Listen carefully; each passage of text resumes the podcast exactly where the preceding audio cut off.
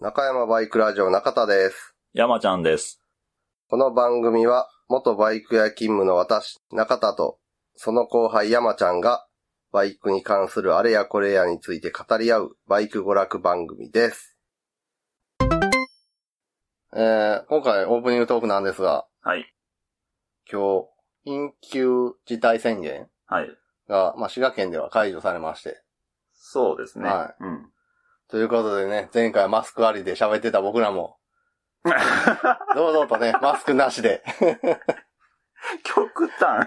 まあまあ、でこれでっていうか、前回マスクありで収録して、はい。意外となんか、一回ちょっと収録したのを、あの、IC レコーダーで再生したら、割と普通やってんな。そうですね。うん、あ、これいけるやん、みたいなうん。感じやったんですけど、編集して聞いたら、あの、えー、っと、とかこういう声を伸ばした時うん。の声の振動あを、あ、はいはいはい。マスクが震えてうん、ザザっていうこの、何その、波お長。音割れみたいな、うん。そういう感じの声質になってて、結構編集しててなんか、ああー、気になるなっていう感じだったんで、はいはいはいはい。まあ、次からは、もうマスクなしでいかなあかんなと思ってて。あ、結構もう、耳に触るような。うん、気にする人は気になるんちゃうかな。あだから、もし旅バイク、女子バイクの後に聞いたらすごい気になると思あ。ああ、そうか、うんそう、それぐらい、ちょっと。う。うん。でまあ、そんな最近の、あれからというか。前回が4月の頭、あ、頭10日前後か。4月9日ぐらいやったよな。収録？うん。その辺やったんちゃうかな？から、あったことというか。うん。まあまあコロナ関係って言うと、まあ特に僕らは日々の生活が引きこもり状態だったんで、中となんか特に自営というかな、家で仕事してるし、で特にその飲み歩く、飲む、打つ、買うに関してはもう、中学生レベルなんで、あ、高校生レベルかな。まあ、飲むはわかるわ。あ隠れてチラッと飲んだりするやんか。打つもなんか、まあまあまあまあ、ちょっとパチンコ行ったりするやつもいるやんか、高校生で。はい。買うに関しては多分エロサイトを見るとか、中学生。ああなたは18歳以上ですか ?21 歳以上ですか？を17歳やけど、はいにするみたいな。そういうレベルやんか、まあ俺らの、まあまあまあ使うレベルって。まあ、土地柄もあるしね。なあ、まあ、田舎の方やからな。そうそうそうそう。そんなに誘惑というかね。まあでも、ほら、普通で言うとさ、普通？うん。琵琶湖協定あるし、うん。買うで言ったら大友があるし、うん。あの、橋を渡れば 意外とあるで。飲むも、まああの、浜松の飲み屋街もあるしさ。橋を渡ればね。うん。あまあ、うちらから言ったら。そうそう。僕が住んでる方から言ったら、橋を渡るっていう。いろいろね、うん。誘惑はあるけどさ。まあまあ、手間でしょ？何が？行くのも。ああ、まあまあ、別に、その飲む使う欲がそんな高くないから。ああ、そっか、そうやな。そうやな。確かにそうやわ。まあそんなのがさ、い飲む使う欲高い人は多少面倒だろうが何だろうが行くやん、行くなそんなの関係なしに。距離は関係ないな。多分、今行っちゃあかん、パチンコ屋並んでる人とかそうやんうか。ん。まあそうやなけど、県外からっていうやつもんね。やりたいものはやりたいんでっていうやつやわ。なんかあの、パチンコ屋の店の前にさ、2メートルの間隔開けて並んでるのとかすごいシュールだな。ニュースでやってた。そこまで。いうん。不思不思議やな、これっていう。やけどまあ、守ってるやん。ああ、まあな、距離、距離。で、あの、パチンコ屋が大変やから、ここで支援しながら、負けに行くって前提みたいな。パチンコ屋を支援しに行く。行くって。負けに行く気満々じゃないですか、みたい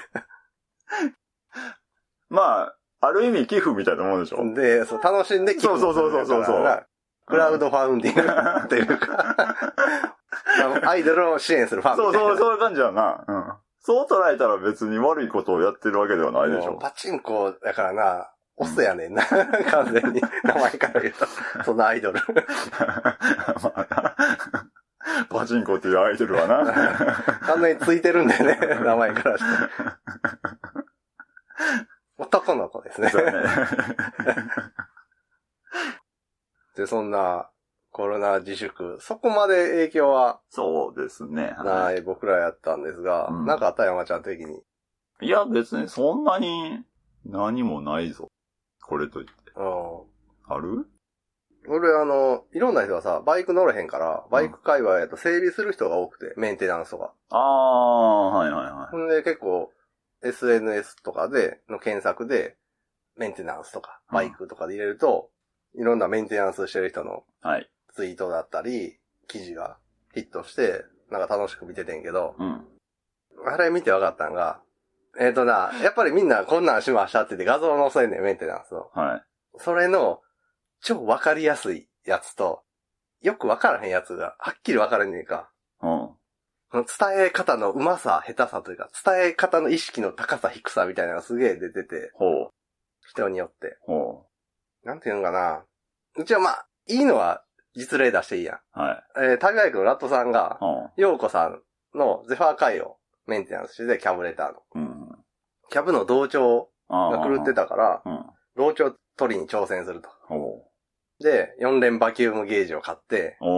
で、あとあの、吊り下げ式のガソリンタンクあるやん。うん。メンテナンス。ス用の。あの、点滴みたいな。そうそう点滴みたいなやつや あの、タンク外しつつエンジンかけなあかん作業の時に、はいガソリンを供給する用そうやねうんの、こう点滴タンクと、つ。うん。こう買って、作業するぞ、みたいなのちょっと前にツイートしてて、はい。で、実際やりました、大変やったけどできました、みたいな。なんかそういうツイートがあった時の画像がもう100点の。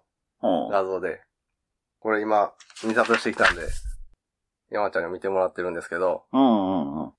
えー、ゼファー会で作業中のうん画像が映ってるんですけど、タンクを外して、本来タンク型、タンクとメーター、ハンドル周りは映るぐらいのうん。斜め後方から撮ってて、うん。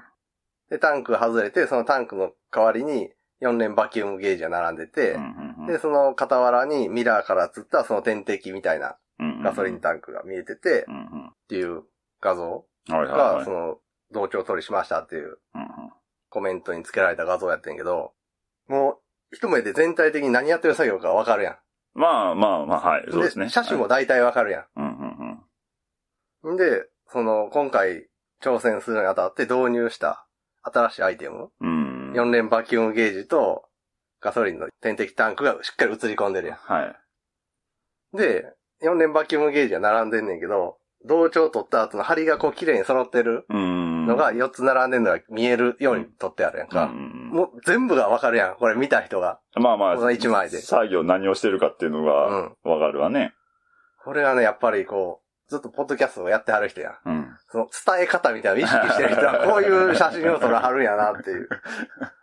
まあ、一枚見ただけでっていうそうそう。多分、ラットさん何気に作業中にパシャって撮った一枚じゃないと思う、これは。分多分そのの、ツイートに載せるように、どうしたらこの作業をしてる感とか、うん。どう、結果どうなったかわかるかで撮ってると思うねんか。はい。そうじゃなかったらこんなさ、綺麗に針がな、並んだところとか通らへんやあのー、一枚では取らへんかなって気がする。もう部分部分ん。で。ああ、撮って何枚、三そう4枚載せれるからな。そうそうそうそう。そういう感じになると思うな。多分この辺が分かってへんと、うん。バキュームゲージだけを、ああ、そうそうそう。同調取れたから嬉しいからパシャって取るとか車種分からへん、どういう状況か分からへん。うん。で、ほんで、フラッシュとか焚いて、あの、ガラスにな、ゲージの反射して、針が綺麗に揃ってるかどうか分からへんような写真撮るやつもおるやん。まあな。そういう、見た人に伝わるかどうかまで考えへん。とにかくやったっていうところでもう自分は満足してるから、その後のことを考えずに写真撮。ってる。そこがピークの人はさ。まあ、どっちに、どっちにメインっていうかね。そうだね。基本、外に出すっていうことはそれを見てる人がいんねんから、うん。そういう人に伝わるように、撮るとか、うん載せるっていうな。そうやねそういうのがやっぱ、ポッドキャストをやってる人は、できてるなっていう。うん。いや、キャブの同調取りって、結構特徴的っていうかさ、うん。わかりやすい作業じゃないあ作業、知ってる人がすると分かりやすい作業だけど、知らん人からすると、なんか分からへん。例えば、バキュームゲージが揃ってるところの画像だけだと、うん。なんやろ？っていう。まあなんでメーターがここに？みたいな。まあまあまあ、わからん人や、うんそうやな。私何してる作業か分かる。で、それはどうなったかは分かる。何を使ってるかが分かる。うん。これが一枚でバシッと分かる。うんすげえ、いい画像やと思 う。やった見たさ、さすがやな。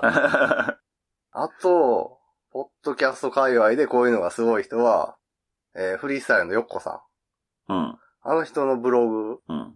バイクっていう直球ど真ん中みたいな タイトルのブログがあって、うん。そこでメンテナンス記事とか、あとそのイベントに参加しました記事とか、ああ、あんねんけど、はいはいはい。前も言ったかもしれないけど、金取れるレベル。ああ。で、説明がうまい。はいはいはいはあの、なんか、注意点みたいなの差し込んでくんねんか、付箋で貼ったみたいに背景の色を変えて、い。うんうん。こういう作業をしました。必要なここがこれとこれとこれとこれです。で、トピックスみたいな感じで、付箋みたいな感じで色変えて、これがあるともっといいかもとか。ああ。わかりやすく。そうそうそう。注意点とか、あの、慣れない場合は、一人では作業しない方がいいかもとか、そうういうん。のと、あと画像を交えつつ、カブで転倒して横さんが、うん。レバーを、ブレーキレバーを折ったんかな？うん。曲げたか折ったかで、で、ブレーキレバー交換しますっていううん。ブログ記事で、画像をな、確か12、3枚結構撮ってやる使ってんねんけど、でも、確かに、全然知らん人に、カブのブレーキレバー交換、カバー被ってるのあれ。ああ、はいはいはいはカバーずらして、これしてこれしてっていうのを伝えようと思ったら、やっぱそれぐらいい。ああ。いるし、ほんで、写真の明るさとかもな、ちゃんとしてんねん。ほんまに、それができんやつは、真っ暗な画像とか載せよるやん。まあまあまあ、何を伝えたいというか、そうどこ撮ってんねんって話になるもんね。そあまりにも引きの絵とか。う。そうそうそう。寄りすぎとかな。そうそうそうそう。なんやねん、どっち向きの部品やねん、それ、みたいなな。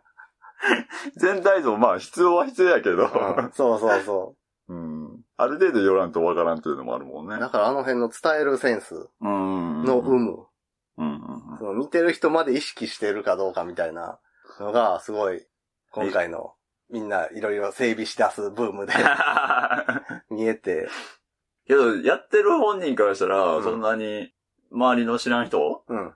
まで伝えたいっていう気持ちはないでしょないのかな？と思うけどな。あんまりそこまで考えないと思う。もうちょっと気楽でいいと思うよ。だから、できてないのはやっぱり実例は出さへんけど、作業前、作業後でうん、部品の角度が違うとか、せめて撮影条件を合わせようや、みたいな。そう同じぐらいの距離で、同じぐらいの明るさで、同じぐらいの向きで撮るとかさ、そうやね。ビフォーアフターは、ビフォーアフター、ビフォー正面からで、アフターもなんか斜め上ぐらいが撮ってたりして、わからへんねん、みたいな。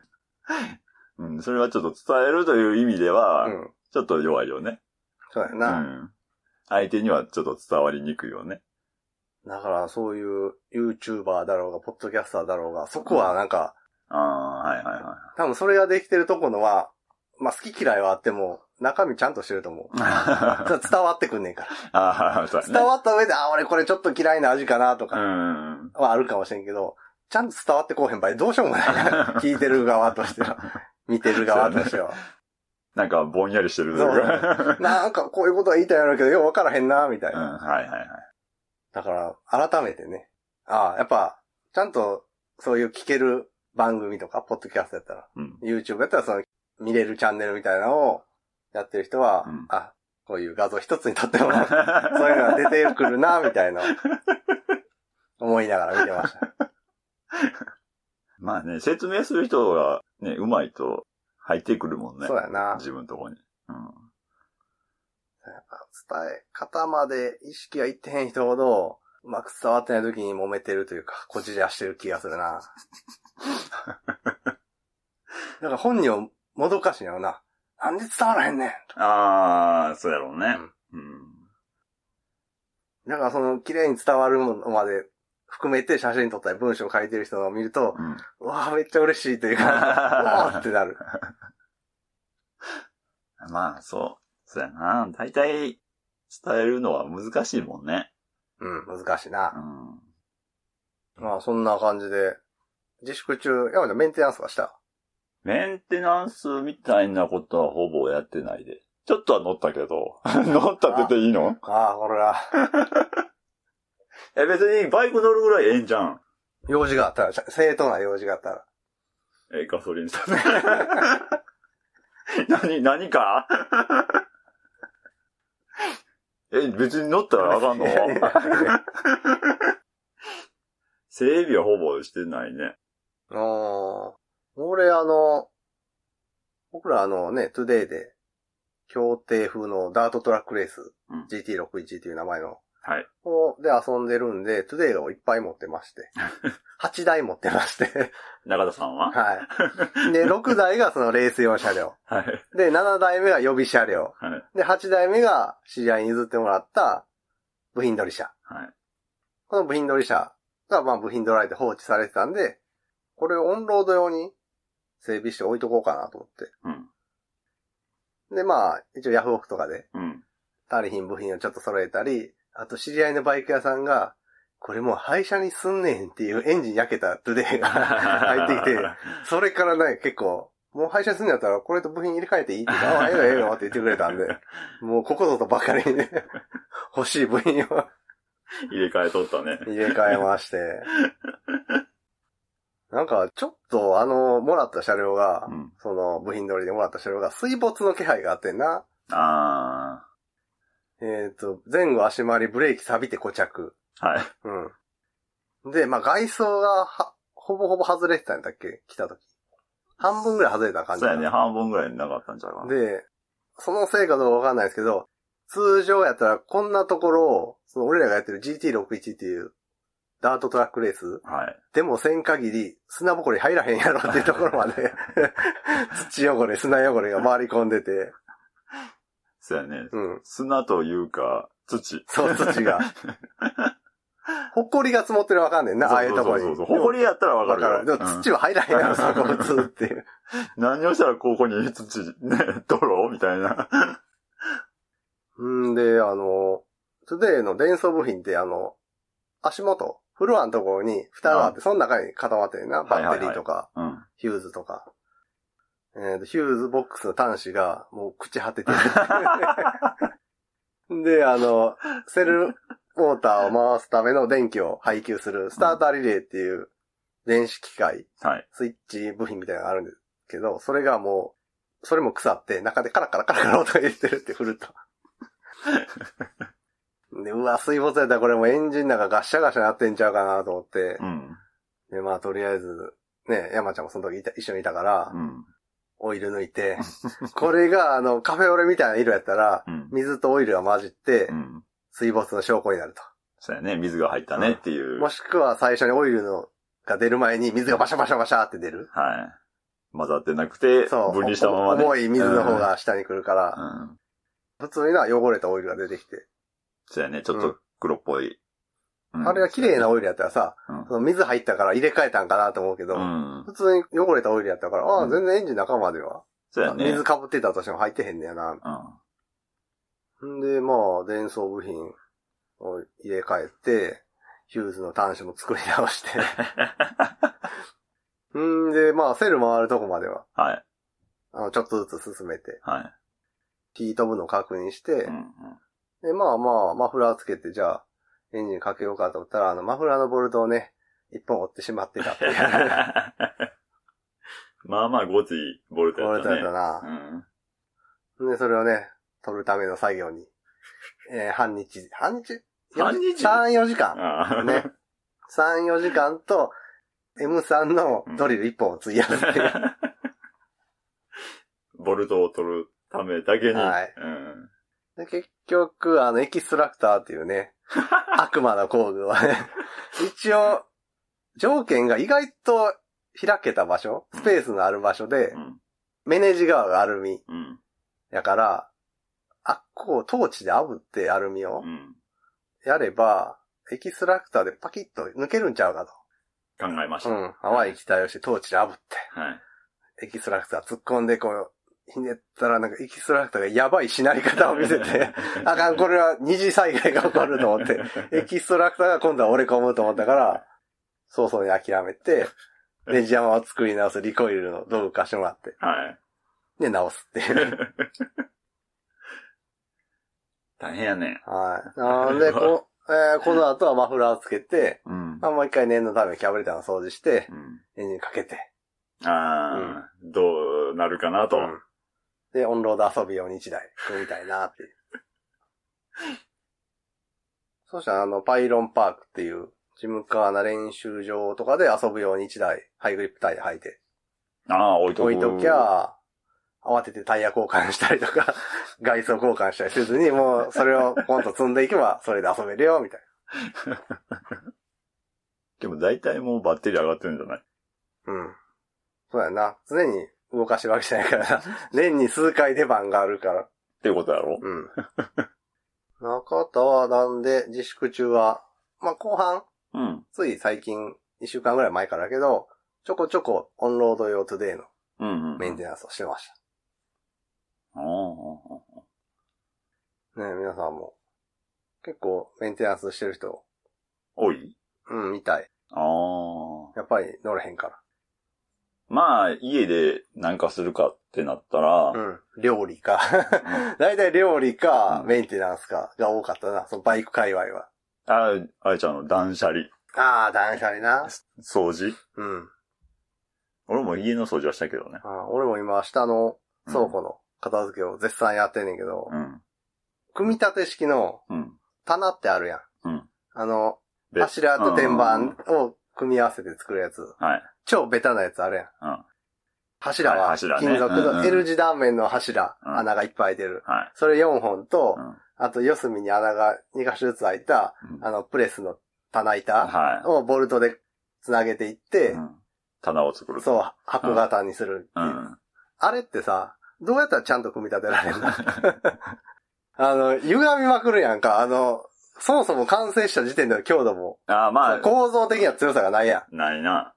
ん。ねじれに弱い、弱すぎる。あれは、だって、そもそもの柱、うん。足の、何、分厚さってないでしょ。ないな。そんなに分すぐないでしょ。厚い柱でもないし、うん。で、棚板も薄いペラペラでしょ金属やから、うん。で、それを四隅ネジ、で、止めて。2箇所で、だから全部で8箇所か。はいはいはい。で、止めてるから、基本的にはなんか、うん、まあ強度とか、そういうねじれとか、うん、合成？うん。は、ねない、ないねじれ合成がない。ねえ。それは求めたらあかんと思うよ。でもさ、こう、一応壁にな、沿わせて棚を4つうん。並べてやってんねんけど、うん。明らかにそれぞれの立つ角度が違うねんか。ピシッと並ばへんねん。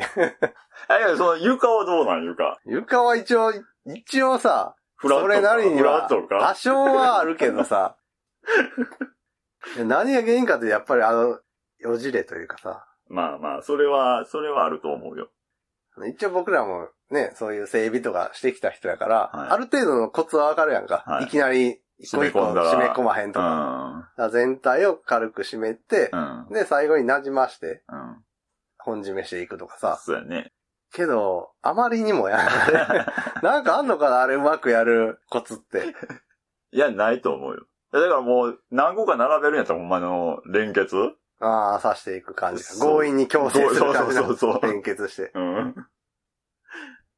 1個目と2個目の間をね、ボルトで繋げてっていう風にせな、あの、あれでしょ？辛い位置にならんってことでしょ？そうそうそそこ求めたらあかんと思う。う。もうちょっとでもなん、もうちょっと良くしたいなっていうのがあるな。じゃあ、兄さん、お金を。ええやつ変えて。そうそうそう。なんやろ求めて求めたでも俺らが知らへん コツみたいなのある気がせえへん。だって超定番やん、ああいうのって。まあ、うん、昔からあるし。うん。まあまあ、定番は定うん、番やな。だから、ああいう、あれ作ってる会社の人に聞いたら、うんそれはね、こことここを気付けると、比較的歪みにくいんです、みたいなのあったりすんのかなうちらが知らんだけで。そうそうそえう。一応、俺やってるのは、その L 字の柱2個置くやん。はい。で、その間に棚板を入れて、はい。2箇所でまず、はネジ止めするやん。もう片方の辺だけそうそうってことそう。だよね。で、それで棚板4枚をうん柱2つに止める。うん。うんで、その上に柱をかぶせてう、ん。4本連結する。はい。これで4つ繋がるやんか。繋がるね軽く手で締まる程度に締めてう、ん。で、それを立てる。はい。もうこの時結構ぐにゃぐにゃ。で、立てたやつをこう、トントントントントンって軽く手で叩いて、棚板を落ち着かせてう、ん。ある程度のその、強制というか。うん刺して、ある程度まあ見た目まっすぐになったかなと思ったら、段、下の段から順に締め込んでいく。締め込んでいく。なんかそれ一個ではそれなりにまっすぐになったなとか思うけど、うん。それをいくつか棚を並べるとやっぱりそれぞれがずれてるっていうね、角度が違うなっていう。で、直すのも結構直しと、直そうと思ったらそれならできんねんか。壁にグッと押し当てて、グイグイってやると、ああ、え、何？締め込んでんのに？うん、よじれ取りができる。いや、もうその時点であかんやんか。締め込んでちゃんと製品としてうん。したのに、うん棚に、あ壁が、うん壁に押し当ててグイってやったら、うん。多少は曲がるんやろ？歪むっていうか。だでもな、バイクのフロントフォークのさ、まあまあまあ。歪みがあってまあまあんだけボルトでさ、あはい。ビシッとクランプでな、うん加えて、あんな挟んで40杯ぐらいのさ、分厚い、硬いフロントフォークでな、はい。止めて、んで、何？直径2センチぐらいのアクセルシャフトでバチって止めてるわけやんか。はい。それでもさ、ハンドル目いっぱい切ってゴーンってタイヤ蹴ったら、歪みが取れたり歪んだりするわけやんか。しますね。うん。はい。言うたらトラックにギュッて思いっきりロープで縛っても歪むわけやんか。します、ね。勝敗器量とかやと。うんなるね。そう考えたら、あんなん歪みまくりやな、絶対。バイクのフロントオークでさえ歪むねんから。じゃあ、その柱、うん。足の、何、肉圧を増やしたところで、うん。結局は、こう、あの連結方式とか、うんセンターの棚板のあれで、うんだから一応俺の正解は最後に歪み取りをする。いや、それを3つか4つ並べて、フラットにしたらいいわけでしょ？うん。全部を揃えるのは結構、至なん難の技じゃないの？ああれかな、あの、クランクのバランス取りみたいにプラハ持って、カンカンカンカンカンカンってこう、叩いて、歪み取って、よしみたいな。なんかそんな感じせえへん。うーん。でも最後生体やってる。まあね。ポキッポキッみたいな。板金。板金、ね、あの、プラハン、プラハンじゃないけど、ちょっと。ゴムハンとかな、そうそうそうプラハン、衝撃でグッグッグッって歪みを取って、うん。うん、大体オッケー。そんな気になることか？四つな壁に沿わして並べると気になるよ。単体やったら。単体やったら別に大体マスやってりゃいいか、みたいな感じだけど。うん。というわけで、はい。この後はお便り読んでいきたいと思います。はい。えーラジオネーム、空豆代さんからのお便りです。ありがとうございます。ありがとうございます。えー使用ヘルメットの好きなところ。新井のアストラル X を使用しています。とにかく軽いこと、高速道路の車線変更時にちょろっと後方確認をするだけで軽さは正義であることを実感できます。出始めの頃は格好悪いと評判の悪かった外付けの二重シールドですが、実用性には何の問題もないです。あとは、新井の白いヘルメットはある世代には刺さるアイテムではないでしょうかと。えー、新井のアストラル X、どんなヘルメットかと言いますと、まあ、新井らしい、つるっと丸い。フルフェイスヘルメットに、あの、バイザーが外付けのやつ、はいはいはい。少し前から新井はね、この外付けバイザー、何年か前から採用してて、他のメーカーはあのインナーバイザーやんか。あの、スモークの目元隠すバイザーが防体、ヘルメットの中に仕込まれてて、レバーで上げ下げするみたいうんうんな。新井はまああそこに、あれを良しとせずに、外側につけると。うんうん。バイザーを。確かにちょっとあんまりかっこよくはなかったよな、あれ。ああ、まあまあ、そこ、うん外についてある分ね。そうそう。けどまあまあ、実用性は何の問題もないと。まあ、見た目を取るかってやつでしょ？そうやんな。あ、確かにヘルメットの軽さは、でかいな。まあ、重たいと、それだけで、うん、負担やからうな。ん。俺もあの、昭栄の Z7。うん。あれも軽さ、コンパクトさが売りのはいはいはい。やつやから、だいぶ楽。うん。高速道路乗らんけ ほぼほぼ、一般道は。ど。あ、してないですね、あれで。で、荒井の白いヘルメット。なんかあるのかな、荒井の白いヘルメットって。誰か被ってたん？わかんないけど。なんやろな、なんかあんのかな、俺らは知らへんけど。ある世代にやから、俺ら上の世代。かなで、ちょっと検索したら、フルフェイス白かっこいい、荒いフルフェイスおすすめ、フルフェイス白ダサいっていう両極端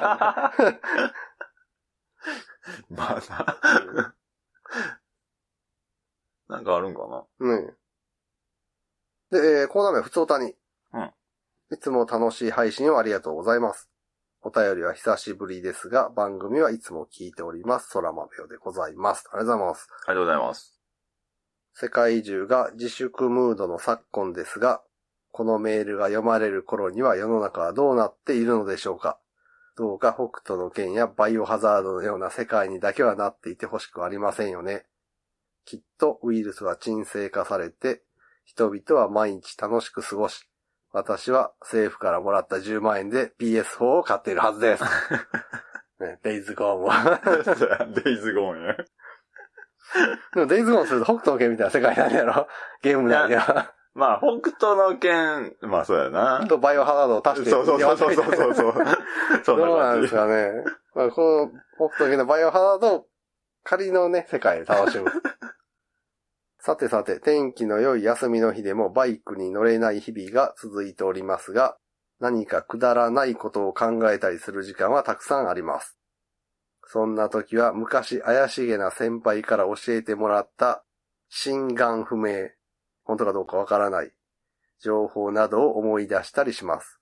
そこで今日はそんなもやもやしてしまうインチキ臭い情報や、未だに解決できないでいる素朴な疑問などに、お二人にビシッとケリをつけていただけたら嬉しいな、と思う次第であります。以下つらつらと昔聞いた話や未だに持ち続けている素朴な疑問など書き連ねてみたいと思いますが、どうぞよろしくお願いしますと。それは豆代さんからの素朴な疑問集。質問コーナうん。ーはい。一応、まあこれに関しては、ググらずに。俺らもチャレンジしたいと思います。はい。えー、1番。長いことバイクに乗らないとガソリンって腐るって昔先輩に教えてもらいました。まあ100年経ったガソリンは使えないだろうとは思いますが、より現実的なレベルでどのくらいの期間バイクのタンクの中にガソリンを貯めておいても大丈夫なのでしょうかああ。これは車種によります。あ なんか知らんけど、すぐダメになる車種と、あ。うん。めっちゃなんか大丈夫な車種あるやん。え、まあ、ふ保管場所も、ああ、そうやな。うんあると思う。うん。あの、2サイクルで混合ガソリンにしてるレース用バイクとかは、はい。結構ほったらかしでも全然大丈夫。ああ。混合やから？はうん、多分。いはいはいはまあその、ガソリンが蒸発して、うんオイル濃度は高くなると思うい。。ああ、はいはいはい。けど、その、あんまり悪さする感じはない。うんうんうんうん。などれぐらいの期間だけど俺、普通にさ、うん。あの、冬乗らへんけど、SR。うん。うんまあ、どっちも。うん。バンバンも SR。バンバンも。はい。普通に一シーズンっていうか、越せるからね。一冬越せる？うん。ああ、じゃあ6ヶ月は大丈夫ぐらい。そうやね。6、まあ、そうやな。半年ぐらいは、タンクの中に溜めといてもそう、やんな。普通に、うん、かかるエンジン保管環境はどんな感じ ?SR、バンバンの。は、車庫っていうか、ガレージの中に、うん。そのままボンや。ああ、コックは？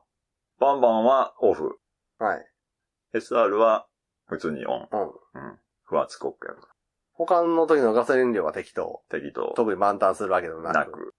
ただ、バンバンの方はな、うん。あの、ポリタンク、ポリタンクって言ったらああ、あれやけど、タンクは樹脂製やねんな。そうそうそうそう。だから、まあ勝手に揮発して、う。うん。だんだん減っていくっていうのはあると思マジで？なんで、でも別にポリタンやから抜けるわけじゃないやん。う。けどなんか、まあ機密性が悪いんかな。ああ、キャップとかの。そうそうそうそうあー古いからそれはあるかもしれんなう。ん。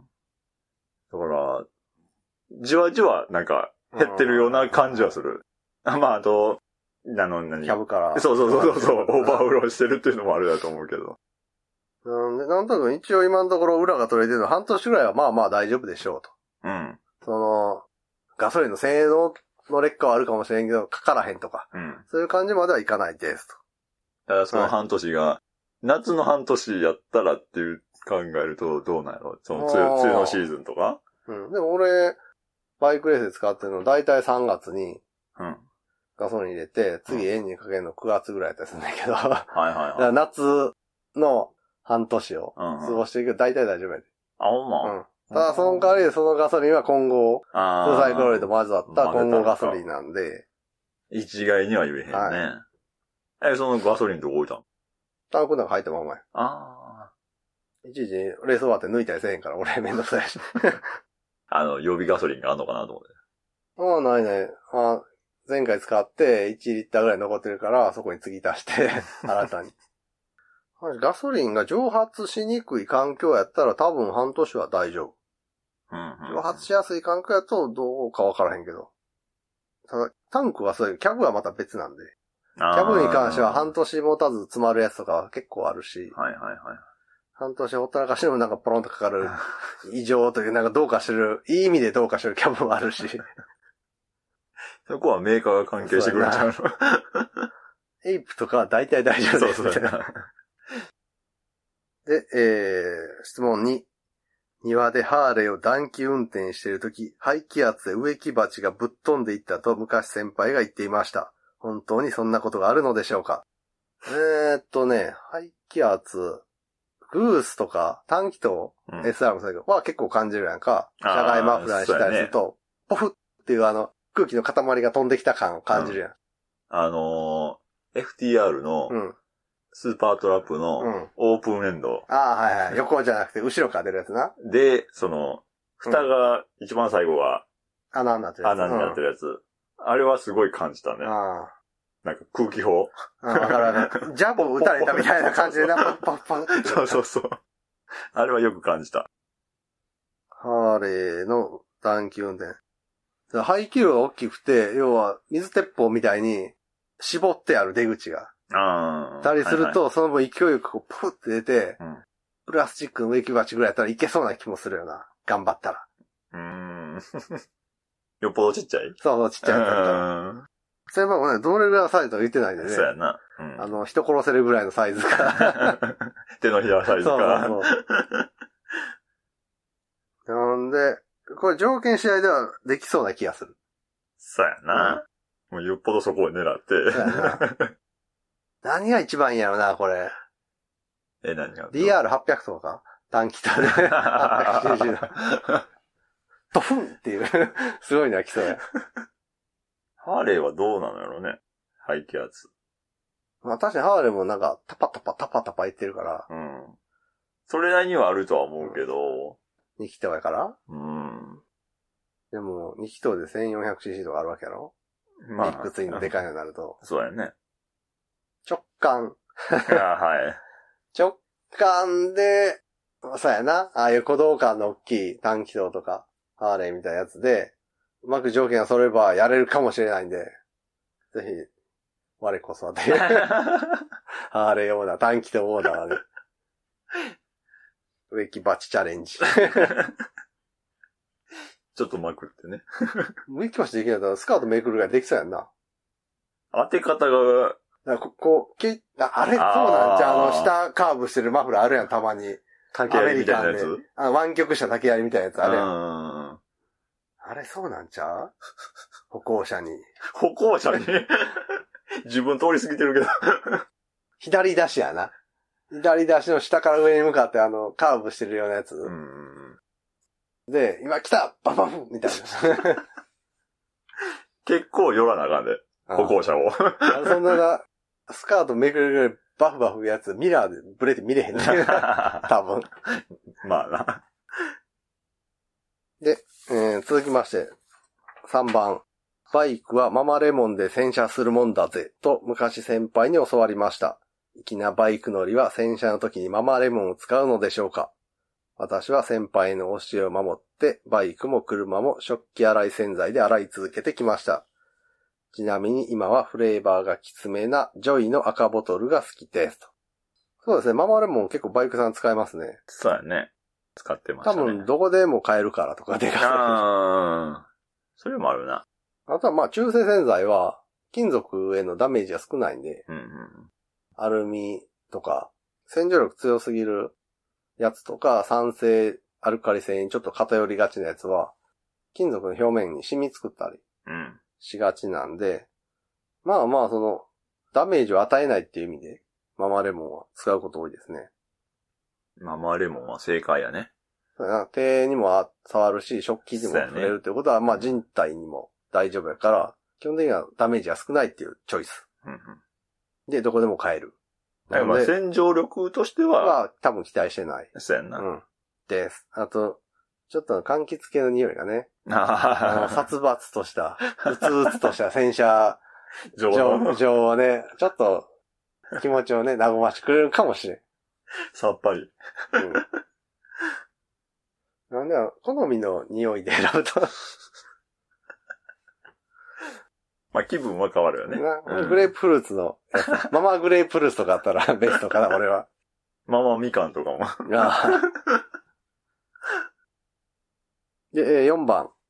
夜の奥多摩湖を走っていたら、トンネルの中で首なしライダーにぶち抜かれたぜ、と昔先輩が言っていました。しかし、どうもこの首なしライダー、日本のあちこちの峠道に出没するらしいのです。もしかしたらすべて同一人物なのでしょうかまた彼は夜のサーキットにも現れたりもするのでしょうか首なしライダー。リアルに考えてみようう。うんオカルトは置いといて。うん。ヘルメットが黒かった。バイクウェアが明るい割に。はい。マットブラックだった。ヘルメットが。うんうん。あ、トンネル。うん。うんトンネルやもんな。うん。うん。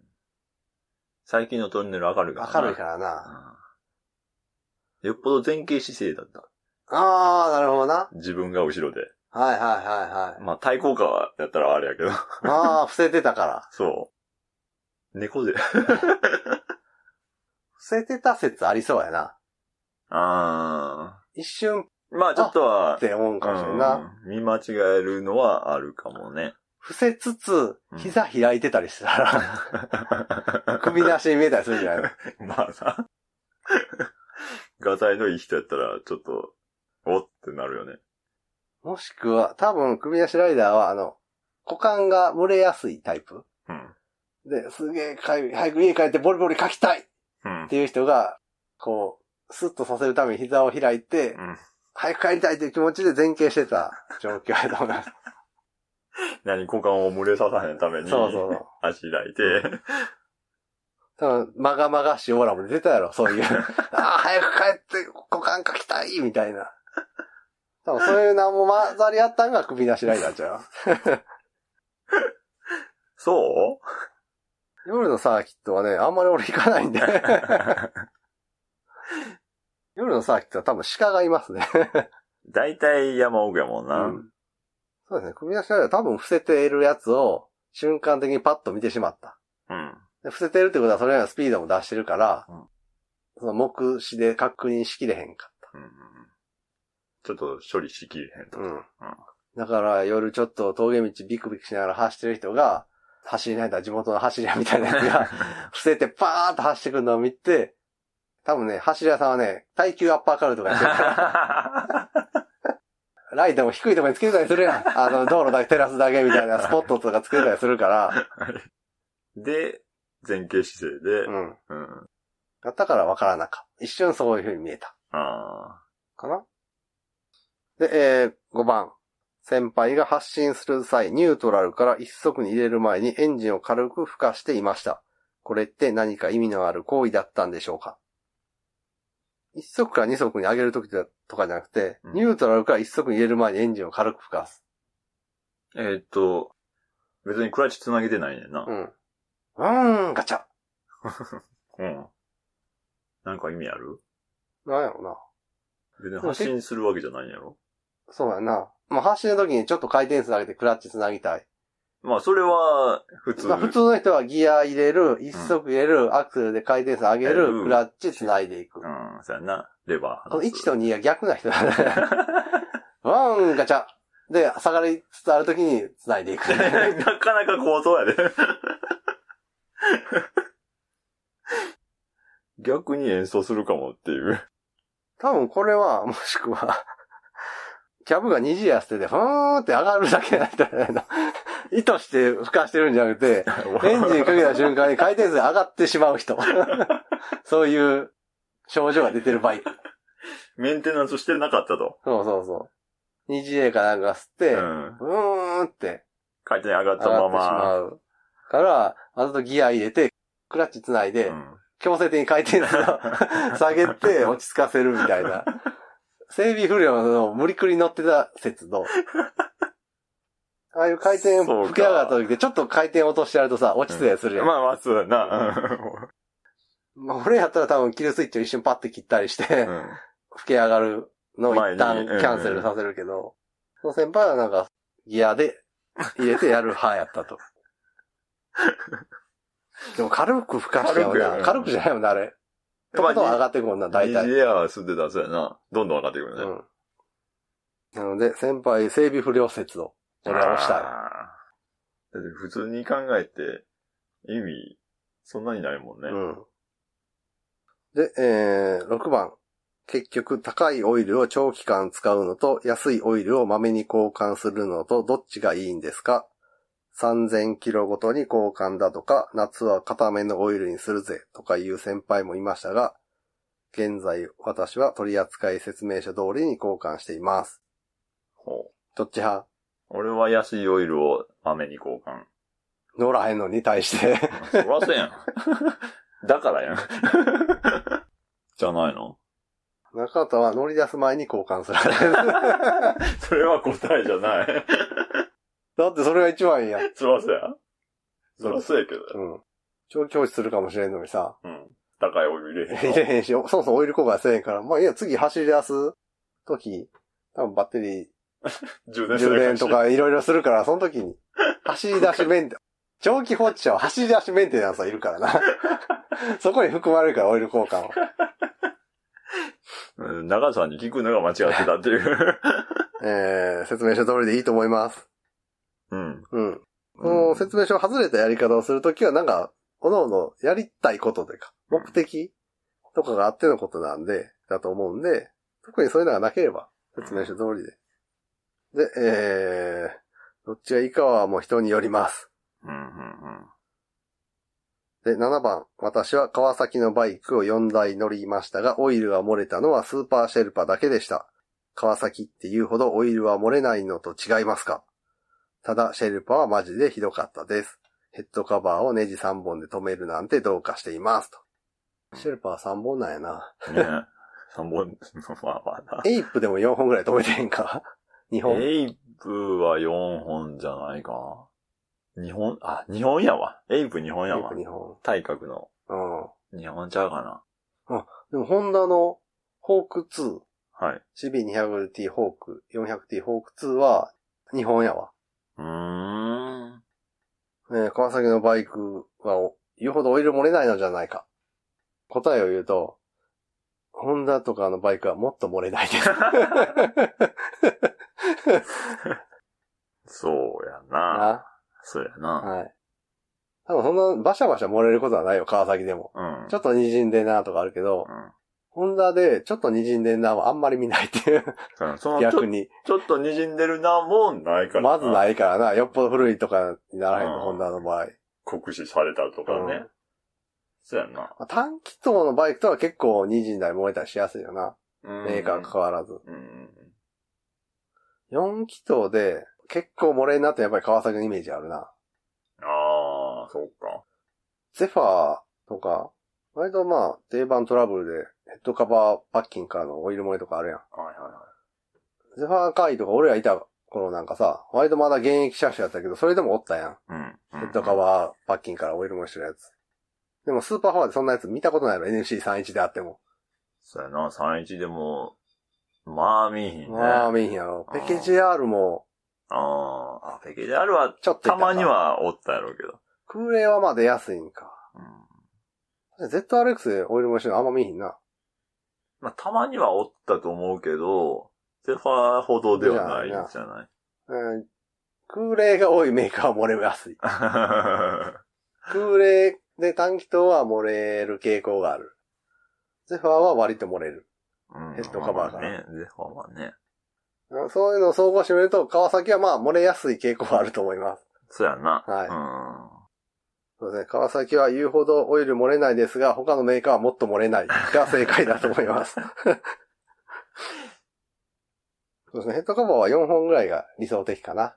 うん。そうやな。うん4本は欲しいね。さあ、それ以上増えると整備する効果するとちょっとめんどくさいやん。まあ、それ言うたら、その、気筒数増えたらもう、まあな。必然的に、増えねるけど、うん。あんまりにも多いやつはさ、折れそうっていう不安もあるやん。ああ、まあまあな。そうそれはあるな。特に4気筒となると、小さいネジを複数箇所で止める感じになるから、うん。怖いやん。まあ気をつけなあかんとかやな。うんそんな何回も緩める場所なそうやなないし。で、えー8番、真面目な話、バイクに ABS って本当に必要だと思いますか？どうなるな ?ABS 聞かしたことないな、バイクで。ある？いや、あの、そもそも乗ったことないんじゃあない ?ABS 付きで。そうそうそう。さ、ABS 付き、運転したことはあるけど、うん。そんな ABS 聞かせるほどまでは、あー、なあ、ないから。どうなんすかね？車はある？車もない。俺は一回あるかな ABS 気がしたこうんとほんま？わかる。うん。カッカッカッカッカッあった方がいいやから、選べるようにはしてほしいよな。強制じゃなくてうん。個人的には。メンテナンスもめんどくさそうやしな。エア抜きとか。前後連動も腹立つよな。ああ、はいはいはい。トゥデイでもあれの解除でうんうんうん苦労したし。というわけで、バイクに ABS はあった方がいいとは思うけど、個人的には選べたらいい。はいはいありなしの。うん。で、えー以上となりますが、だらだらと思いつくままに書き連ねてしまいました。もしも他に番組でよくメールがなくなってしまい、ネタに困ってしまった時などに使っていただければ幸いです。ではではと。というわけで、空豆代さんからのはい。質問会でした。ありがとうございます。ありがとうございます。だからね、ちょっと先輩をね、詰めてみるっていうのね。ちょっと強気でね、みたいな。